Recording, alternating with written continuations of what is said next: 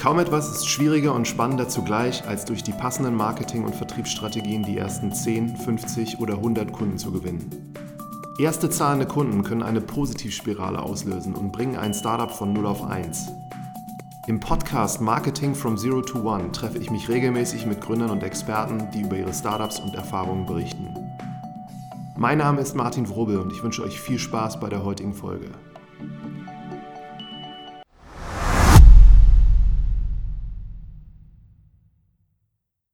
Herzlich willkommen zu einer neuen Folge hier. Marketing Zero to One. Ich sitze zusammen mit Tobi von Scenic. Sehr spannender Gast und äh, am besten ist, du stellst dich am Anfang mal selber kurz vor. Ja, hallo, mein Name ist Tobias. Ich bin einer der Gründer von Scenic. Ähm, wir hatten das Unternehmen 2013 in den USA gegründet als Teil von Y Combinator. Das ist ein Inkubator, ein Startup-Inkubator aus den USA und hatten dann 2014 unsere deutsche Tochter letztendlich gegründet in Berlin. Es war auch damals eine ganz interessante Entscheidungsfindung, wie wir zur richtigen Stadt kamen. Wir hatten damals vier relevante Städte, San Francisco, Boston, Berlin und äh, Shenzhen in China, auf Post-its auf der Wand. Und dann hatten wir auf der Y-Achse hatten wir unterschiedliche Kategorien vergeben von äh, Lebensunterhaltungskosten, Zugang zu Entwicklern etc. Und äh, Berlin hatte mit einer 2-1 gewonnen. Durchschnittliche Note. genau. Und äh, deswegen sind wir dann nach Berlin. Äh, genau. Mm, ich selber habe einen Hintergrund in der Gebäudeautomationstechnik. Mein Vater hatte dort ein kleines Unternehmen, da bin ich aufgewachsen, ähm, habe einen Abschluss in Wirtschaft, arbeite aber seit ich 17 bin als Designer und äh, bin auch Designer durch und durch. Ähm, genau, und meine zwei Mitgründer kommen auch aus dem Hardware-Bereich. Der eine ist Elektroingenieur und ist in einer Elektronik-Fabrikationsumgebung äh, aufgewachsen. Also hat mit 13, 14 schon im Sommer Platinen gelötet und der andere ist in einer Schreinerei aufgewachsen. Aus seiner Hand kommt ganz viel Mechanik und das, was man so sieht und anfasst. Ja. Dann gleich die erste Frage, die naheliegt. Wie kommt man denn in den Y Combinator, ohne dass man jetzt vorher was gegründet hat? Ah ja, die Frage kriege ich natürlich oft. Ähm, also wir hatten eine Bewerbung abgegeben. Äh, es gibt auch ganz viele Tipps, Dinge, auf die Y Combinator achtet. Das sind Sachen, jetzt mehrere Jahre später weiß man auch, warum darauf so sehr geachtet wird. Also woher sich die Gründer kennen, dass sie sich jetzt nicht irgendwie vor einer Woche erst getroffen haben und sich entschieden haben, ein Startup äh, zu gründen. Oder dass zum Beispiel ein tiefes Wissen aus dem Markt schon besteht. Und äh, das hatten wir, glaube ich, gut genug beantwortet und äh, wurden dann eingeladen, hatten ein Interview gegeben. Dort wurde auch ganz stark darauf geachtet, einfach nur, wie die Leute rüberkommen und wie sie untereinander interagieren. Und dann hatten wir einen Anruf bekommen, den ich zuerst äh, verpasst hatte. und äh, wir waren definitiv davon überzeugt, dass wir nicht reingekommen sind. Also da hätte ich wirklich Geld drauf gewettet. Was hat euch da so sicher gemacht? Ach, äh, ich sage den Leuten inzwischen immer so, egal wie gut ihr seid, ihr werdet aus diesem Interview rausgehen und davon überzeugt sein, dass ihr gescheitert seid. und das ist normal. Ähm, ja, weil die äh, sehr schwer zu lesen sind und äh, ja, es ist einfach, man, man geht mit einem unguten Gefühl raus. Ich kann es gar nicht sagen, warum das so ist, aber wir hatten auf jeden Fall damals das Gefühl. Und es hat geklappt dann. Was war das Produkt, mit dem ihr euch beworben hattet oder die Idee? Ja, also es kam immer noch, der, der Name Scenic besteht aus zwei Bestandteilen. Sen kommt von Human Senses, Sinne und das IC kommt von Integrated Circuits, das ist so der technische Begriff für Elektronik, sage ich mal. Und das war eigentlich schon immer das Grundkonzept, dass wir die menschlichen Sinne und die Elektronik vermählen. Aber das war damals noch eher in einem industrielleren Bereich, dass wir Standard-Messtechnik, zum Beispiel Temperatursensorik ähm, oder Distanzsensorik, die auch in der Industrie von meinem Vater für benutzt wurden, äh, smart machen, indem wir sie mit äh, Bluetooth-Chips zum Beispiel ausstatten. Und das erlaubt Leuten in der Bauindustrie, ähm, dass sie einiges an Zeit sparen, weil sie die Sachen nicht erstmal auf ein Stück Papier aufschreiben müssen und dann nachher wieder in den Computer eintragen müssen. Hm. Und dann seid ihr da hingegangen, war drei Monate da oder wie lange war das? Genau, drei Monate war das Programm. Und ähm, dann waren wir noch ein paar Monate länger drüben, hatten da ein Haus in Menlo Park, in dem wir den ganzen Tag abgehangen haben und gearbeitet haben. Äh, waren typisch deutsch, sind zuerst mal am ersten Tag, glaube ich, in den Baumarkt und haben uns Planken gekauft und Tische gebaut und äh, zwei von uns, wir kommen ja aus dem, aus dem Saarland und bei uns ist ein Schwenkgrill ein absolutes Muss und deswegen hatten wir aus Stäben und Schrauben uns zuerst mal so einen Schwenkgrill gebaut äh, und uns da eingerichtet. Ist auch interessant, dass man da hingeht und sich erstmal im Baumarkt alles zurechtbaut und nicht ja. einfach kauft und dann. Äh nee, du, äh, wir sind ja Amerikaner, sagen wir so schön frugal, äh, also sehr, äh, sehr sparsam. Das sind wir bis heute noch. Wir achten echt auf alle Kosten zu jeder Zeit. Ähm, und, äh, und wir lieben es ja auch, Sachen zu bauen. Wie man nach wie vor sieht hier. Ja. Und ihr seid dann aber relativ schnell von dieser Idee abgewichen und habt dann was Neues gemacht. War das im Programm oder später dann irgendwann? Das war noch im Programm. Ähm, wir hatten so ein paar Sachen auch mitbekommen. Äh, das Credo von Y Combinator ist ja Make Something People Want, was sehr viel beinhaltet, und ähm, ein Teil davon ist halt, dass du extrem viel Zeit mit den Kunden verbringst.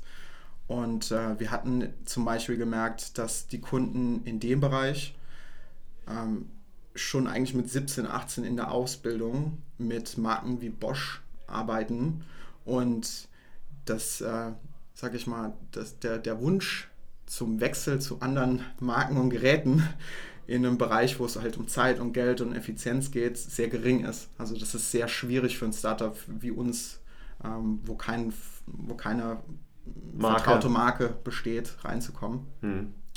Ähm, das war so eins von den zentralen äh, Learnings zu der Zeit.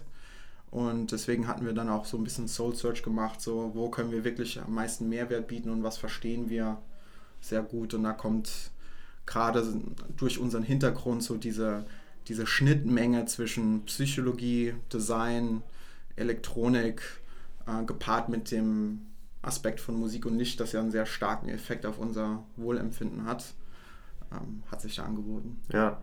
Wie kann man sich das dann vorstellen? Also diese Gespräche mit Kunden, habt ihr die mit amerikanischen so Kunden gemacht oder habt ihr das von dort mit deutschen Kunden gemacht? Nee, das war dann alles in den USA. Ähm, wir hatten dann letztendlich irgendwelche Bauunternehmen, Architekten, ähm, ja, alle möglichen Leute angerufen, gefragt, ob sie Zeit haben.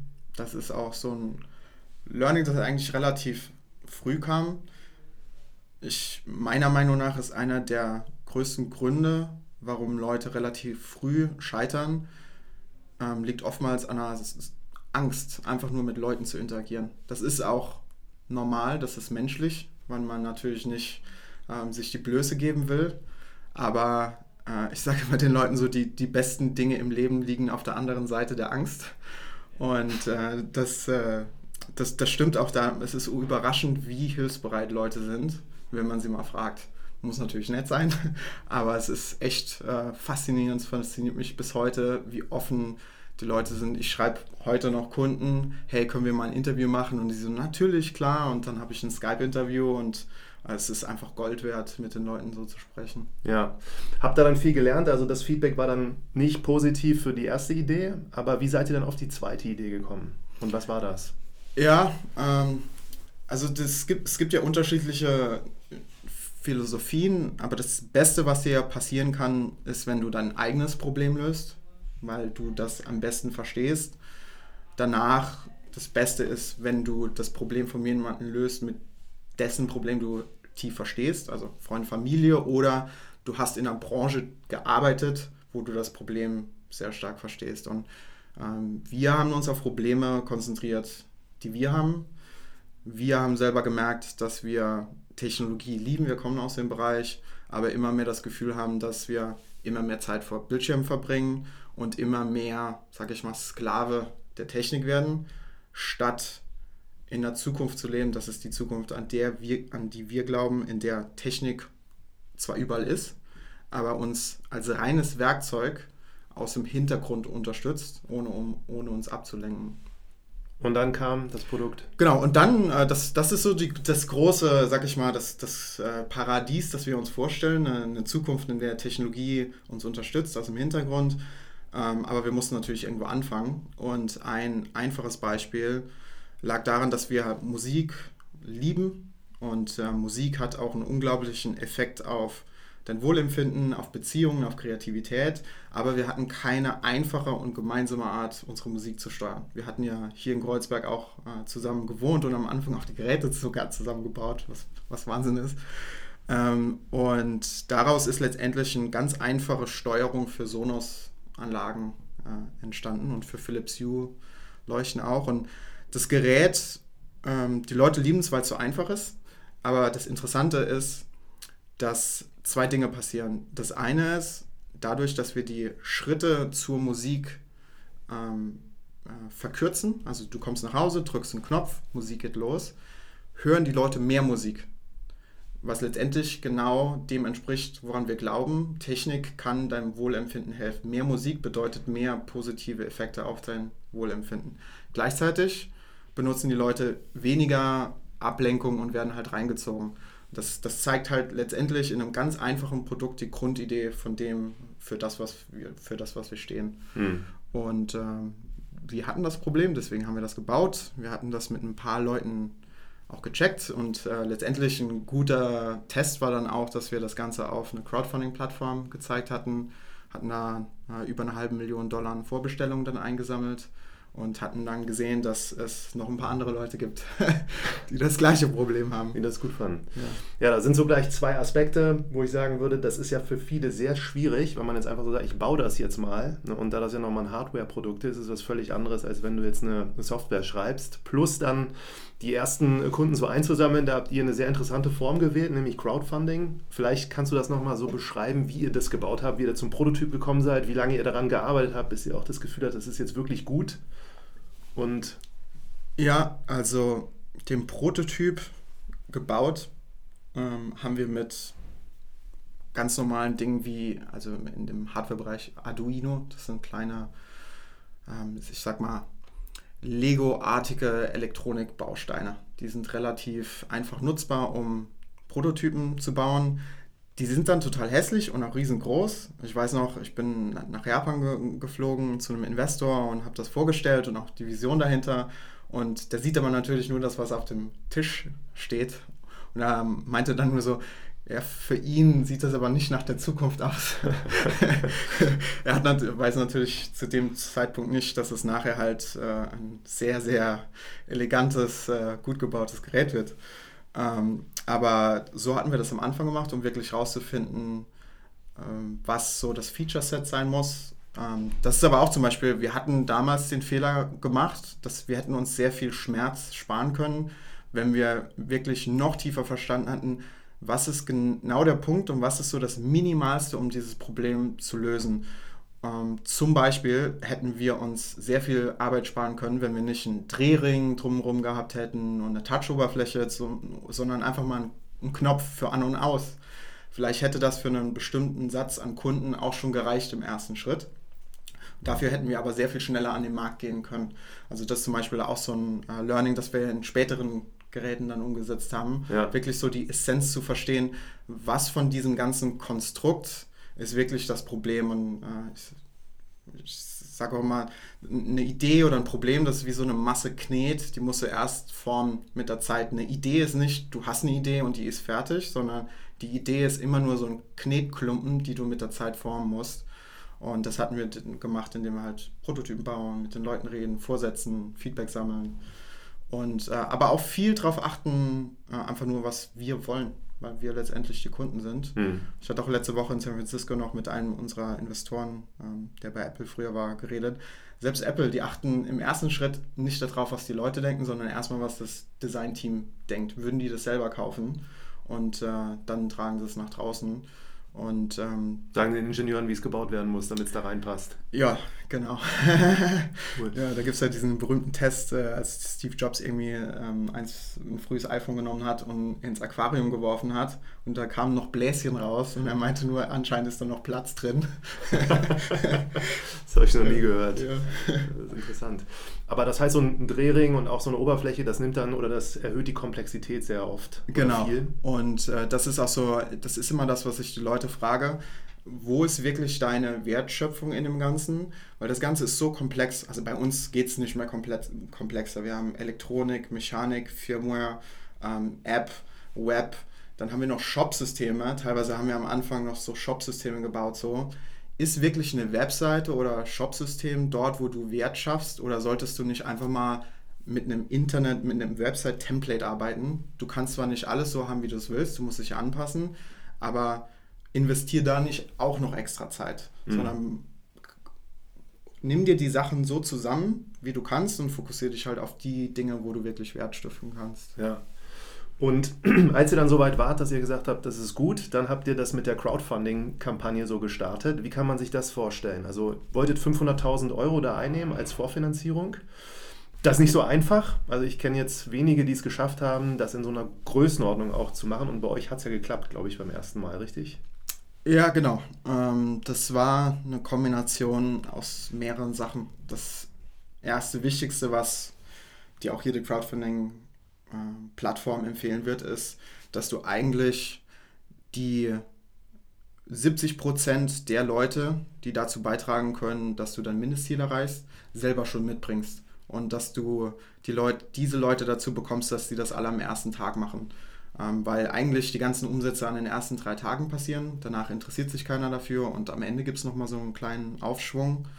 Und ähm, da gibt es auch, glaube ich, ein paar öffentliche Statistiken, dass ähm, 80 Prozent der Unternehmen, die irgendwie 80 Prozent von, ihrem von ihrem Ziel schon in den ersten zwei Tagen erreicht haben, dann auch ähm, eine extrem hohe Wahrscheinlichkeit haben, dass es äh, durchgeht. Und deswegen hatten wir halt einfach nur vorher schon vielen Leuten Bescheid gesagt äh, und auch schon mal in eine E-Mail mit aufgenommen, ey, noch drei Tage, noch einen Tag und so. Ähm, dann hatten wir viel Presse ähm, gemacht, also wir hatten letztendlich E-Mails an TechCrunch und sowas geschrieben. Und das ist oft auch einfach eine Glückssache und es muss für die passen. Ähm, das hatten wir gemacht. Und das hatte gepasst bei TechCrunch. Das hatte gepasst bei TechCrunch auch. Wir waren auch gerade da in den USA, die hatten sogar ein Video dann mit uns gemacht. Äh, und das hatte dann, glaube ich, auch 50.000, 60.000 Dollar oder so in einem Tag. Dazu beigetragen, was halt riesig ist. Wahnsinn. Ja. Und von den Stückzahlen, also 500.000 Dollar, wie viel war der Preis dann für, eine, für einen Smart Home Controller? So, bei den Plattformen gibt es ja so unterschiedliche Preispunkte. Ja. Da gibt es so Early Bird Specials, wenn du zuerst dabei bist, wo zum Beispiel dann 200 Geräte, ich glaube, wir hatten es damals viel zu günstig angeboten, irgendwie für 80 Dollar oder so. Ähm, und dann geht es halt hoch ich weiß nicht mehr, was der durchschnittliche Preis war, aber ich würde sagen, irgendwo zwischen 100 und 120 Dollar circa. Mhm. Das heißt, ihr musstet dann insgesamt 1000? Nee, mehr.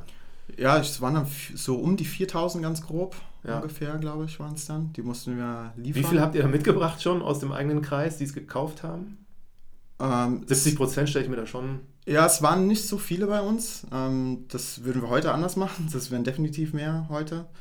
Ähm, aber ich denke schon, dass es die Hälfte waren, ja. Ja. Und dann habt ihr quasi alle vorbereitet, dass es losging. Dann ging es los. Wie viel habt ihr dann in den ersten drei Tagen gemacht? Weißt du das noch? Das weiß ich leider nicht mehr, aber es war auf jeden Fall großer Teil schon ein großer mal. Teil. Also das ist wirklich ausnahmslos bei jeder Kampagne.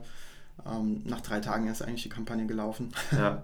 Deswegen ist eine, bei einer Crowdfund-Kampagne geht es nicht um die Kampagne, sondern es geht um die Vorkampagne. Das ist eigentlich das Hauptding. Ja. Und als das erfolgreich dann gewesen ist, ist das dann bei 500 Cut oder geht es noch weiter? Ähm, das, ich weiß gar nicht, wie das heute ist. Die Plattformen haben sich in der Zeit auch stark geändert. Bei Kickstarter zum Beispiel war es damals so, wenn du, wenn die Zeit abgelaufen ist, nach 30 Tagen wurde es dann auch geschlossen. Bei Indiegogo gab es ein In-Demand-Programm. Ich glaube, das gibt es auch immer noch dass die Kampagne zwar vorbei ist, aber dass die Leute es immer noch vorbestellen können und dann wächst es auch noch weiter. Ja. Und wie kann man sich das vorstellen? Also ihr habt dann das Ziel erreicht, dann musstet ihr die produzieren oder hattet ihr schon so vorproduziert? Ist das stressig gewesen oder? Pff, nee, also wir hatten Indiegogo damals, ähm, das war ein Stück Metall und Plastik. Mehr war das nicht. also das war eine Idee. Äh, und dann, es gibt immer Dinge im Leben eines Startups, wo man bestimmte Dinge unbewusst falsch macht und auch manche Dinge, die man unbewusst richtig macht. Und eine der richtigen Entscheidungen damals für uns war, dass wir das Ganze in Deutschland produziert haben, ähm, weil ansonsten wären wir auf jeden Fall gescheitert. Wir hatten halt ähm, wir hatten nicht die Zeit, um irgendwie nach China rüberzufahren, den Reibungsverlust, um mit den Ingenieuren dort zu arbeiten, sondern konnten halt lokal mit den deutschen Herstellern arbeiten. Äh, die sind auch ein bisschen äh, rabiat, die sagen ja so, Jungs, was, was soll der Scheiß? Ähm, ändert das mal und dadurch lernt man halt sehr schnell und verbessert das Ganze. Ja. Das war auf jeden Fall damals eine unbewusst richtige Entscheidung für uns und hatten dann halt in ganz Deutschland die unterschiedlichen Hersteller, Metallhersteller, Spritzgusshersteller, Elektronik, hatten das halt zusammengesucht und mit denen zusammen dann produziert. Wie lange hat das gedauert, der Prozess? Anderthalb Jahre.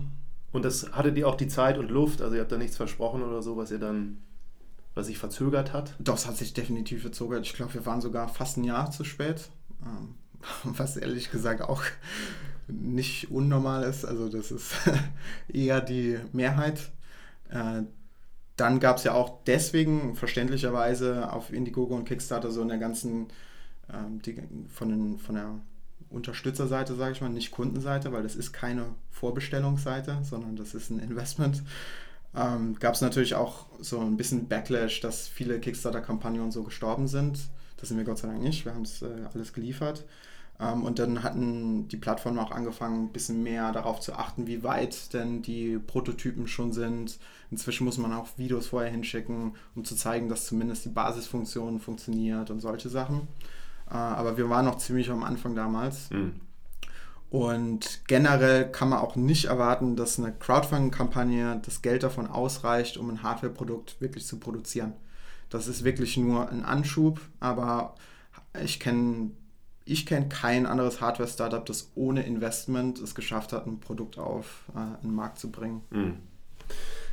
Nochmal ein kurzer Schritt zurück, bevor wir uns äh, anhören, was danach passiert ist. Als diese Kampagne dann losging, wie kann man sich das vorstellen? So, das ist dann Vorhang auf und ihr sitzt alle vorm Rechner und hofft, dass das nach oben geht? Oder? Ja, und äh, wir schreiben halt Leuten, schreiben Presse, ähm, bitte teilt es auf Social Media, ähm, haben versucht auf Hacker News das Ganze zu teilen äh, überall, wo es halt nur ging.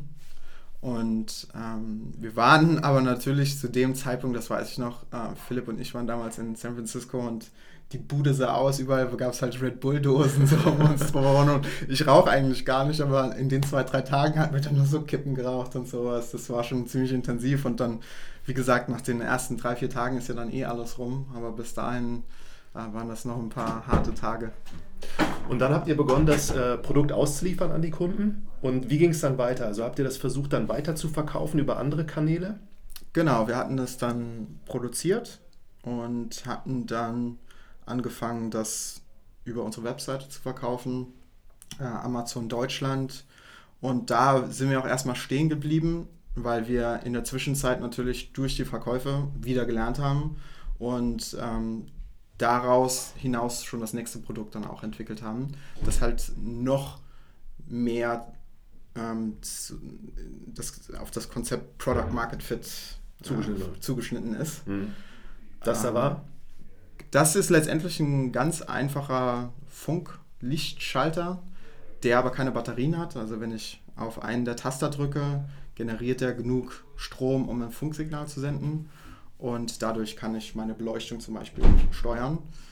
Ähm, das ist ein echt nerviges Problem für die Leute. Die Leute kaufen sich eine Philips Hue Glühbirne und merken dann ganz schnell, dass es super bescheuert ist, irgendwie zehn Schritte durch eine App zu machen, um Licht an und auszumachen. Weil die App so schlecht ist oder weil es einfach... Weil die Leute es einfach gewohnt sind, in den Raum reinzukommen und, und ohne nachzudenken irgendwo drauf zu hauen und dann geht's Licht an. Ja. Und das ist halt komplett weg.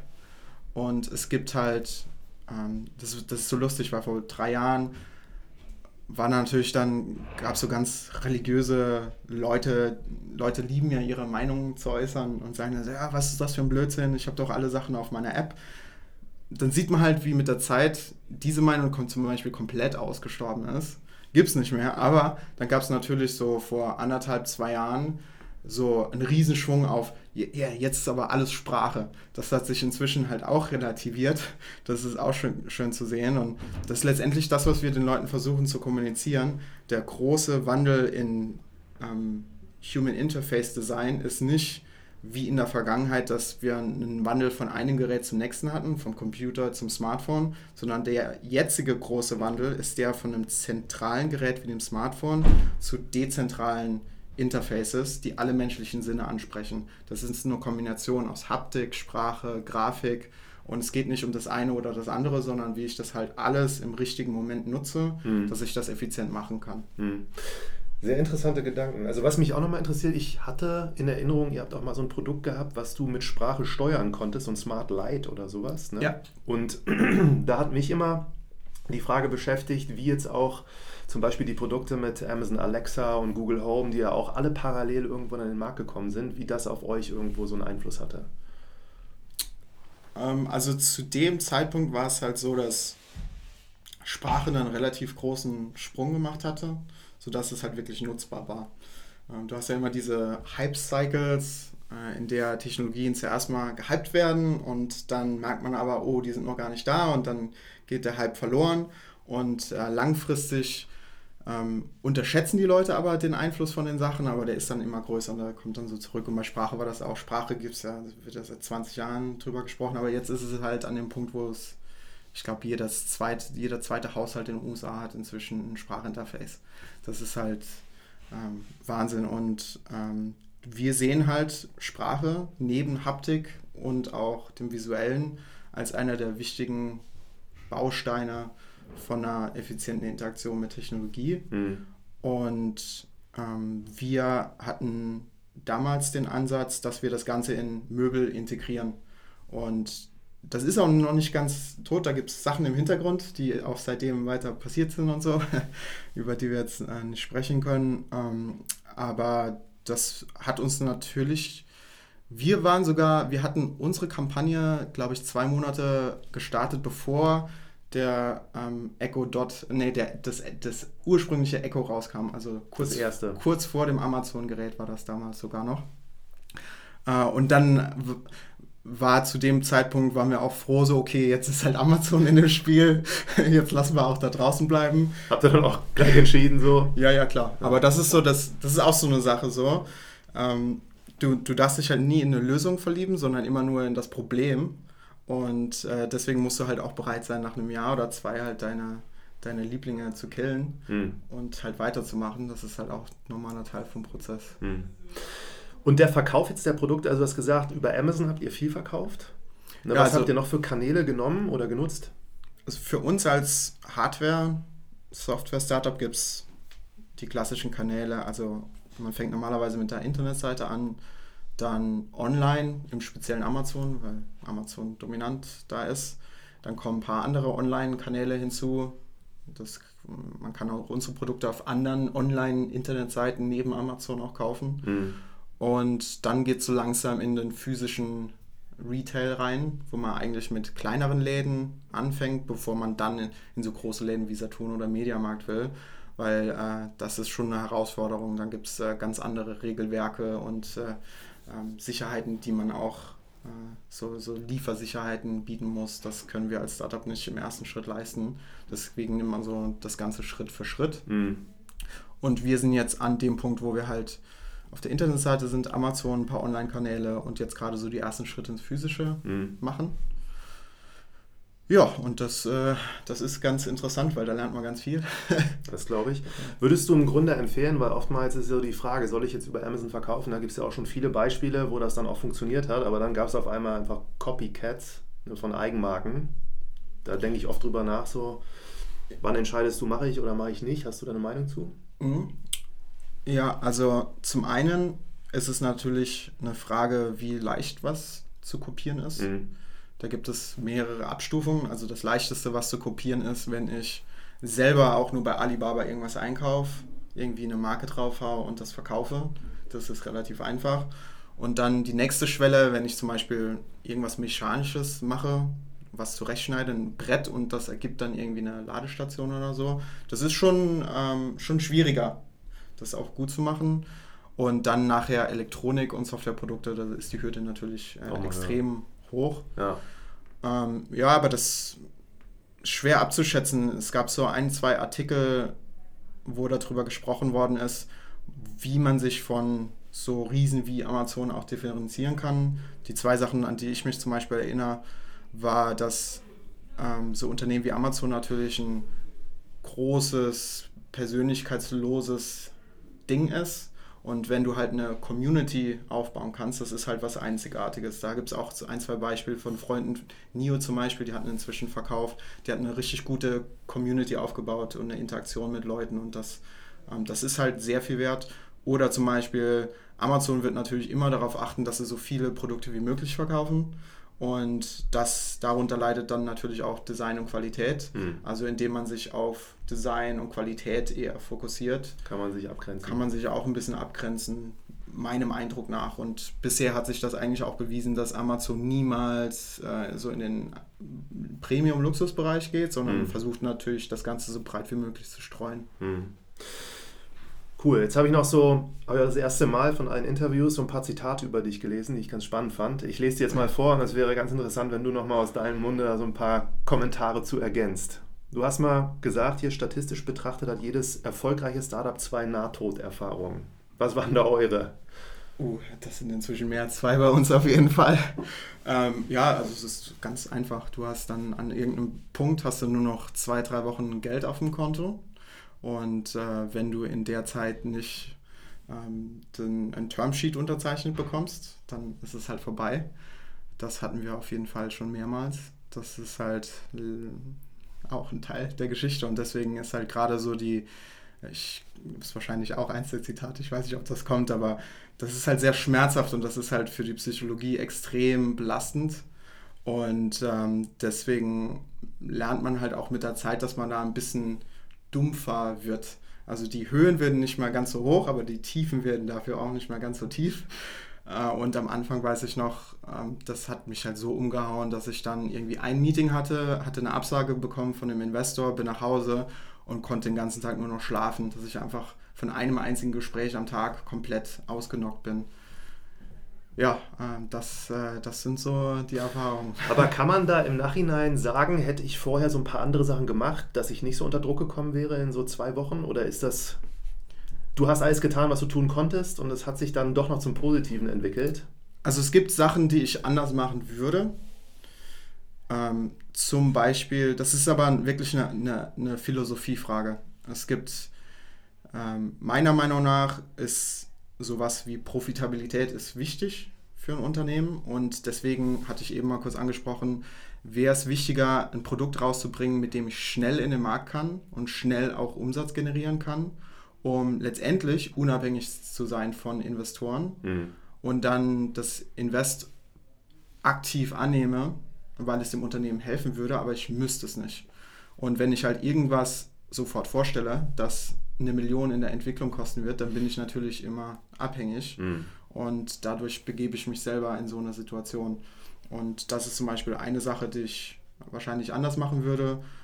Oder halt wahrscheinlich beim nächsten Mal noch mehr wirklich darauf Zeit verbringe, an diesem, das, an diesem Form von diesem Product Market Fit. Was ist der richtige Preis? Was ist wirklich das richtige Feature Set? Weil das nicht zu haben, ähm, macht es nachher umso schwieriger, das Ganze zu verkaufen. Wir sehen das jetzt bei unseren Produkten, wir messen das inzwischen halt auch im Net Promoter Score, das ist diese klassische mhm. Größe, ähm, indem man fragt, wie wahrscheinlich ist es, dass du das Produkt einer Familie, einem Teil oder einem Freund empfehlen würdest. Und ähm, der Wert ist zwischen minus 100 und 100. Und äh, über 20 ist gut, über 50 ist exzellent, über 80 ist so World Class und wir sind halt auch über 60, was halt Wahnsinn ist. Und das sieht man halt auch so. Wir machen, wir tun viel, um noch mehr zu verkaufen, aber es verkauft sich einfach so viel einfacher als ein Produkt, das halt nicht diesen Product Market Fit genau hat. Mhm. Und deswegen ist es halt so viel wert, sich darauf auch zu fokussieren. Mhm. Und das letztendlich wollen auch Investoren sehen. Die wollen einfach sehen, dass es ein Produkt gibt, das die Leute dir aus der Hand reißen. So. Und dann macht es halt das Ganze auch einfach mehr Spaß. Mhm. Ich glaube, das ist ein guter Moment nochmal, um ein anderes Zitat zu sprechen. Ich weiß nicht, ob das von dir war, aber ich glaube, du hast es auch gesagt, Hardware ist hart. Ne? Und Product Market Fit und Hardware ist ja auch nochmal eine ganz andere Nummer. Ja. Beziehungsweise die Herausforderungen, die du hast. Ja, es wird auch voll oft gesagt, so Hardware ist nicht mehr so hart, weil es halt einfacher zu produzieren ist, definitiv. Aber Hardware ist definitiv härter, als wenn ich ein reines Softwareprodukt habe. Da kann mir keiner was erzählen, weil wir bauen auch Softwareprodukte und obendrein sind das auch noch Hardwareprodukte. Das ist halt ein ganz anderes Kaliber. Ähm, es gibt so ein paar Statistiken, dass ein Softwareprodukt, das man im Schnitt mit zwei Leuten irgendwie bauen könnte, einem Entwickler und einem Designer. Für ein ähnlich komplexes Produkt bräuchte man halt sieben Leute für ein Hardwareprodukt, drei Monate für ein Softwareprodukt, ein Jahr bis anderthalb für ein Hardwareprodukt. Also allein das in Sachen Zeit und Kosten, allein das ist schon ähm, krass. Und bei Software ist es halt auch so, wenn ich einen Bug habe, dann kann ich den fixen. Bei der Hardware ja, ist das Ding draußen so. Das, äh, das äh, macht das Ganze auch sehr viel schwieriger. Hattet ihr mal einen Moment, wo ihr was zurückholen musstet? Wir Gott sei Dank nicht, aber wir haben auch Freunde, die mussten irgendwie 100.000 Geräte äh, zurücknehmen, weil nach vier Monaten dauerhafter Benutzung irgendwas erst abgenutzt worden ist und dadurch eine Zertifizierung verloren wurde. Und das ist halt für uns halt auch unmöglich fast vorab äh, zu testen, hm. weil wir nicht die Zeit haben, irgendwie vier Monate Stresstests zu machen. ja, deswegen ist das Ganze auch äh, bisschen härter. Hm. Und im Gespräch jetzt, das war auch mit mir, hast du mal gesagt, solange du eine Gruppe von 100 Leuten dazu bringst, ein Produkt absolut zu lieben und vorausgesetzt, diese kleine Gruppe ist Teil einer großen Gruppe, hast du schon gewonnen. Deswegen fokussieren wir uns auf diese 100 Leute und alles andere ist uns egal. Ja, das stammt nicht von mir, das Zitat, das ist von dem Gründer von Airbnb. Und äh, das sehe ich aber immer noch. Also der Unterschied wirklich von Leuten, die irgendwas cool finden, gegenüber Leuten, die halt was richtig geil finden, das, das ist der entscheidende Unterschied. Äh, und deswegen würde ich den Leuten auch immer, wir haben dann inzwischen einen Design- und einen Entwicklungsprozess. Die erste Stufe, die nennen wir Playground, wo man so ein bisschen rumspielen kann einfach. Und dann gibt es bestimmte Barrieren, um in die nächste Phase zu kommen. Und eine der Barrieren von der ersten zur zweiten Phase ist, habe ich das drei, vier Leuten gezeigt und haben die wirklich eine starke emotionale Reaktion. Haben, wenn es ein Problemlösungsprodukt ist, sagen die wirklich so, boah, ich bin so froh, das hat mich so genervt, also wirklich eine starke Emotion. Oder wenn es halt ein, ein Desire-Fulfiller ist, also jetzt zum Beispiel Kunst an der Wand oder so, dass die Leute sagen so, wie geil ist das denn? Also wirklich, dass es eine starke emotionale Reaktion mhm. gibt. Das ist inzwischen halt eine Barriere für uns, um das Ganze halt auch weiterzutreiben, weil wir halt einfach gemerkt haben, wie stark das ist. Und ähm, vorausgesetzt, dass du in einem Markt bist, der groß genug ist, geht es ja eigentlich auch nur um die paar Leute, die es halt richtig geil finden, weil Leute natürlich individuell sind, aber am Ende des Tages sind es halt auch nicht. Also ist, ähm, es gibt halt Nutzergruppen, die im Großen und Ganzen immer auf die gleichen Sachen, auf die gleichen Brands, auf die gleichen Interessen ähm, reagieren. Mhm. Und deswegen reicht das eigentlich dann auch. Dann hast du gesagt, ich verbinde mit einem Unternehmer nichts Glorreiches, sondern vor allem viel Arbeit und Schmerz. Da hast du davor schon so ein bisschen drüber erzählt, aber was waren für dich so retrospektiv die zwei, drei härtesten Momente? Mm, ja, also das, waren auf, das sind auf jeden Fall ein paar harte Momente gewesen, wenn man kaum noch Geld hat und gucken muss, wie ähm, Löhne gezahlt werden. Das ist äh, für die Psyche extrem anstrengend und wie gesagt, äh, die meisten, die ich kenne, die mussten alle durchgehen. Also das ist jetzt auch nichts, was man äh, komplett vermeiden kann. Man kann natürlich mit Erfahrung so ein bisschen dem entgegensteuern. Ähm, das ist auf jeden Fall hart. Das ist richtig hart und dann merkt man auch, wenn man das einmal durchgemacht hat, wie gesagt, das ist nichts Glorreiches, sondern es ist einfach beinhart. Ähm, ja, was ist äh, das andere? Das andere ist halt einfach nur, dass du in einer konstanten Angst lebst, dass du natürlich sterben wirst. Also sterben im Sinne von, das Unternehmen stirbt. Ähm, das ist, das, das merke ich auch bei Partnern, mit denen wir arbeiten, die irgendwie dann angestellt sind oder wo das alles da ist. Da ist dieser, äh, dieser Überlebenskampf und Trieb, der ist nicht so stark da ausgeprägt und deswegen ähm, geht auch alles ein bisschen langsamer.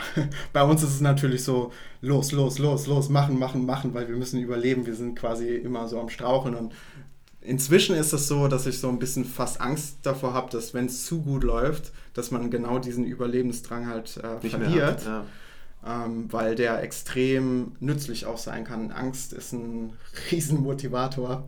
Äh, es ist kein guter über eine lange Zeit, deswegen ist es auch extrem wichtig, dass man sich damit auseinandersetzt mit Ernährung und Schlaf und allem. Da kann ich, kann ich echt nur empfehlen. Das war auch ein Fehler, dass ich mich nicht am Anfang genug damit auseinandergesetzt habe.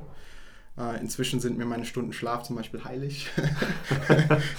du siehst auch entspannt aus, wenn ich das sagen darf. Ja, schön. Ja, aber die grauen Haare kommen inzwischen überall auch raus. Okay, letzte Frage, weil ihr habt ja wirklich, kann man sagen, so was Hardware angeht, ästhetische Produkte, wo dieser Designanspruch auch wirklich zu erkennen ist. Und dann sind die immer neu und innovativ. Jetzt habt ihr dieses äh, Muse, ne, ja. diese neuen Sachen. Und wie kommt ihr immer auf dieses nächste Produkt? Also kann man sich das so vorstellen, ihr setzt euch hier hin und überlegt euch so, was ist jetzt gerade wieder, wie verwirklichen wir unsere Vision? Oder ist das auch manchmal abends beim zwei, drei Bier oder so, dass ihr dann aufs nächste... Ja, also es ist eine ähm, Kombination aus vielen Sachen. Das erste ist natürlich, äh, wir benutzen unsere Produkte und wir haben halt so ein, wir beschreiben das so ein bisschen, das soll alles so in einem Flow passieren. Also wir sollen nicht abgelenkt werden, alles soll in Flow. Und dann haben wir das Gefühl so, okay, hier reibt es noch, hier müssen wir irgendwie feilen, hier müssen wir ein Produkt schaffen oder eine Lösung schaffen, egal ob das Hardware oder Software oder ein Service ist, das letztendlich uns näher an diese größere Vision äh, bringt.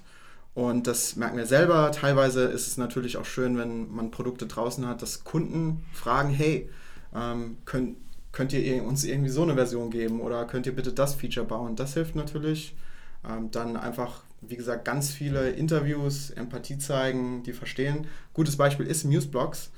Ähm, bei unseren vorherigen Produkten konnte man auf, einem, auf einer Taste Lieblingsalben einspeichern oder Lieblingsszenen und das mochten die Leute auch. Die kommen nach Hause, drücken einen Knopf und dann fängt meine Lieblingsplayliste an zu spielen. Aber wir hatten zum Beispiel von ein paar Leuten auch gehört, ich finde das super, aber ich kann mich nicht daran erinnern, was ich da drauf gespeichert habe. Und das Problem war einfach interessant, weil das mehrmals aufgekommen ist. Deswegen haben wir gesagt, okay, ein interessantes Problem, wie ist das zu lösen? Und letztendlich hatten wir dann, dadurch, dass wir mehrere Prototypen wiedergebaut haben, mit Leuten getestet haben, war die Konsequenz, hey, eigentlich in den traditionellen Medien, Schallplatte, CD, ist ganz viel Positives. Und zwar das Physische, ich komme nach Hause, ich habe dieses Grafische, es ist sehr einfach, das Ganze auszuwählen. Ich kann Leuten was mitgeben, ich starte eine soziale Interaktion, wenn man nach Hause kommt und sieht so, oh cool, cooles Album habe ich auch. Ah, dann gefällt dir auch das hier, nimm das mal mit. Ähm, aber die Leute wollen natürlich nicht mehr so Musik hören. Die wollen nicht irgendwie zehn Lieder, die irgendwie fest sind. Ähm, deswegen war die Lösung, die positiven Seiten des Physischen mit dem Digitalen zu vermählen. Also jetzt haben wir so eine Art digitale Schallplatte, mhm. auf der nicht irgendwie zehn feste Lieder sind, sondern das können tausend Lieder sein und die können auch in zwei Wochen äh, ganz andere Lieder sein. Und äh, das vermählt letztendlich so das Beste aus beiden Welten. Und mhm. das ist letztendlich eine Evolution aus den vorherigen Produkten. Sehr interessant. Dann allerletzte Frage, kommen wir nochmal zurück auf den Anfang, als ihr da mit dieser Auswahlentscheidung San Francisco, Boston, Berlin und Shenzhen damals ja. da saß und hat Berlin die 2-1 gekriegt. Jetzt sind ja so sechs, sieben Jahre vergangen. Wie würdest du das so heute sagen? Wie sich die Entwicklung, ist das immer noch so, dass das Stand jetzt so das, das Richtige für euch ist? Oder? Inzwischen hätte es wahrscheinlich eine höhere Bewertung bekommen. Ähm, das äh, aus mehreren Aspekten. Das eine ist, weil USA meiner Meinung nach für uns uninteressanter geworden ist weil es einfach unglaublich teuer ist und immer weiter, also zum Beispiel San Francisco ist unbezahlbar inzwischen.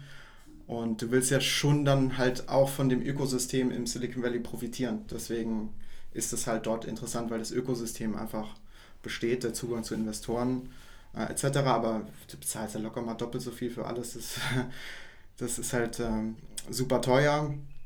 Ähm, dann ähm, ist in Berlin oder in Deutschland halt auch viel passiert. Inzwischen gibt es auch ein kleines Ökosystem hier. Das ist natürlich noch nichts im Vergleich, aber es ist auf jeden Fall was. Und für unseren Bereich, wir arbeiten ja immer mehr mit Labels und Musik, ähm, ist Berlin eins der Mekkas weltweit. Also sei es jetzt, ich meine, ganze Techno-Szene, das, dafür ist Berlin das absolute Zentrum. Wir haben so viele Labels, so viele Musiker, so viele Künstler hier. Deswegen bietet sich das Ganze auch äh, hier sehr gut an. Sehr cool. Dann danke ich dir fürs Interview und fürs Gespräch und drücke euch die Daumen und wünsche viel Erfolg. Dankeschön.